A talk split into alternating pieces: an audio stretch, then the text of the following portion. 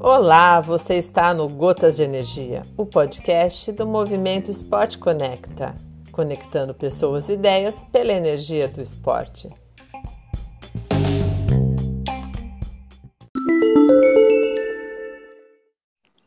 Hello, Miguelzinho, tudo bem? Tudo bem, Ale, como é que você está também? Tudo bem, vamos para a nossa segunda semana sobre autoconhecimento aqui no Gotas Energia com Miguel Luciano, é isso? é isso mesmo.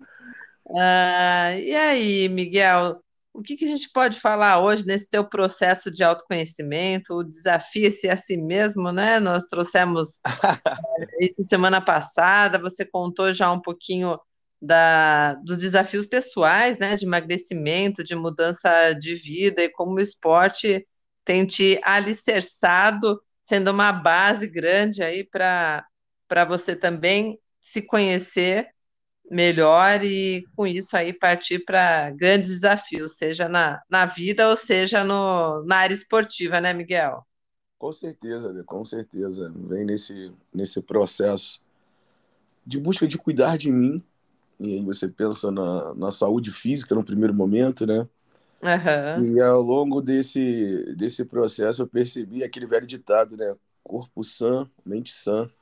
Verdade. E a gente tem que cuidar também muito da nossa saúde mental. Eu não vejo melhor prática para conciliar os dois do que o esporte. Porque ao mesmo tempo que tu, você está cuidando da sua parte biológica, está cuidando também da sua parte psicológica. É, e a socialização, né, com as pessoas que gostam da mesma atividade que você, a identificação, é, cria vínculos mais fortes e que é, ajudam nessa, vamos colocar entre aspas aí, tratamento mental, né? Porque para algumas pessoas realmente é, e alguns médicos até indicam que é, procure grupos de corrida, procurem esportes coletivos para poder muitas vezes se curar ou minimizar depressão, uh, estresse, crises de ansiedade, isso cada vez mais é. Eu tenho conversado aí com médicos, né, que são atletas ou esportistas e isso é super recomendado. Eu acho que você deve ter ouvido também, né, Miguel? Pô, com certeza, né? E a nossa própria relação é pautada nisso.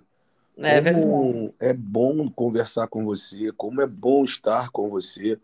Assim, é uma amizade que a gente faz e que vai levando como referência de vida, né? E eu vejo o trabalho que você vem fazendo, de trazer essas pessoas para contarem um pouco tanto as experiências próprias, no caso a minha, mas também acadêmicos, pessoas que estão estudando no assunto e que mostram que, que é necessário é, a prática de, de esporte, sobretudo você ter um convívio, né? Como lá, já citando agora Aristóteles, o homem é um animal político. E Uhum. política, ele queria dizer que se, se relacionar, de tomar decisões em conjunto, que o homem ele é obrigatório viver em sociedade, viver em grupo. Eu melhoraria o, o, a frase dele, digo que o homem é um animal social. E você Aham. percebe muito isso devido à pandemia, né, com o isolamento que afetou mentalmente as pessoas, né? Você É. ficar É. isolado. É, e eu está falando aí do, do- da pandemia, e eu lembro, eu, na ocasião, é, eu acompanhei meu pai até numa consulta, até de um, de um médico que a gente foi questionar pra- sobre algumas coisas para ele, ele falou, olha, você sabe que tem muita gente que chega aqui para com crise de ansiedade, com crise de pânico, e a pandemia é, intensivou isso em algumas pessoas que já tinham essa tendência, porque você deixou de se socializar. E aí eu acho que até buscando né, o, o, gancho com o nosso tema, as pessoas acham que quando tem que ficar mais sozinhas e são forçadas a olhar mais para o próprio umbigo, né, Miguel? Aí vou sendo aqueles monstrinhos que nem mesmo a gente sabia que a gente que tinha dentro da gente. É, é, é essa busca aí que tem aquele certo que tu leva aquele medo, né? É, Daquele susto, cara, que eu sou assim, né? Eu é, fico pensando que a gente tem vários, é, vários eus, né? Tem várias versões nossas, né? Tem versões nossas é, eufóricas, depressivas. Só que as depressivas ficaram, né? Elas apareceram na pandemia, a gente estava bem guardadinha lá, muita gente nem sabia que tinha, e realmente, é, acho que por isso, até na época, teve todo um, um, é, um apelo de alguns lugares do Brasil, onde fecharam-se né, academias, é, piscinas. A gente, na época, foi privilegiado, morando né, com, no, no Rio de Janeiro, então todo o mar lá à nossa disposição então, é, alguns lugares não, não tinha essa possibilidade, né? Quem nadava, por exemplo, vamos falar aqui do, do, do esporte natação. E, e, isso afetou muito as pessoas, fez elas é, pararem para surtar ou pararem para refletir e tomar um rumo diferente na, na vida, né, Miguel? Como foi para você esse, é, nesse teu processo todo de autoconhecimento, bem nessa fase da, pandêmica aí, que você também foi uma a grande fase que você conseguiu aí reduzir é, de peso, engatar aí num processo todo novo, né, na sua vida. É, o interessante é que eu tinha pensado já em fazer as atividades físicas em março, né? Aí eu entrei 2020? lá no Sydney, eu fiquei duas semanas no Sydney e aí explodiu a pandemia, o isolamento. Uhum. isso foi assim é muito impactante, porque foi aquele momento que eu falei, não, vou virar. É minha virada, eu vou fazer as coisas, eu não, não, não vou baixar a cabeça, porque eu fiquei um ano, né, tentando, tentando fazer, tentando realizar e não conseguia. É duas semanas, parava, e vai te dando aquele sentimento de frustração, de fracasso. E aí, pô, quando vi a pandemia, eu falei, meu Deus, agora que eu tava, tava realmente enganjado, é, veio Aí lá pro mês de julho, se eu não me engano, final de julho, retornou, né? As atividades aqui pra gente no mar. E aí, nesse, nesse intervalo, né, de, de, de três a quatro meses, você reflete muito, né? E eu tava ali na, na busca de, de aula online, né? Então, uhum. eu fiquei ali, caramba, é, eu preciso dos meus alunos. Eu senti muita falta dos meus alunos, muito mesmo, olha, muito eu dava aula para eles assim, é, não era da mesma forma quando era presencial. Sim. Eu lembro que sexta-feira de manhã eu tinha aula com, com outro professor amigo meu, Maritito, de filosofia. É, era muito difícil assim é, a, acordar para dar aula, mas quando eu pegava eles ali, né, ficava trocando ideia, pô, passando, a nossa aula tinha que ter 11h30. Tinha aula que a gente fechava duas da tarde. Olha só. E aí, quando, quando acabava a aula, tipo assim, caraca, só vou ver eles daqui uma semana. A, a falta, né? Falei, caraca. É.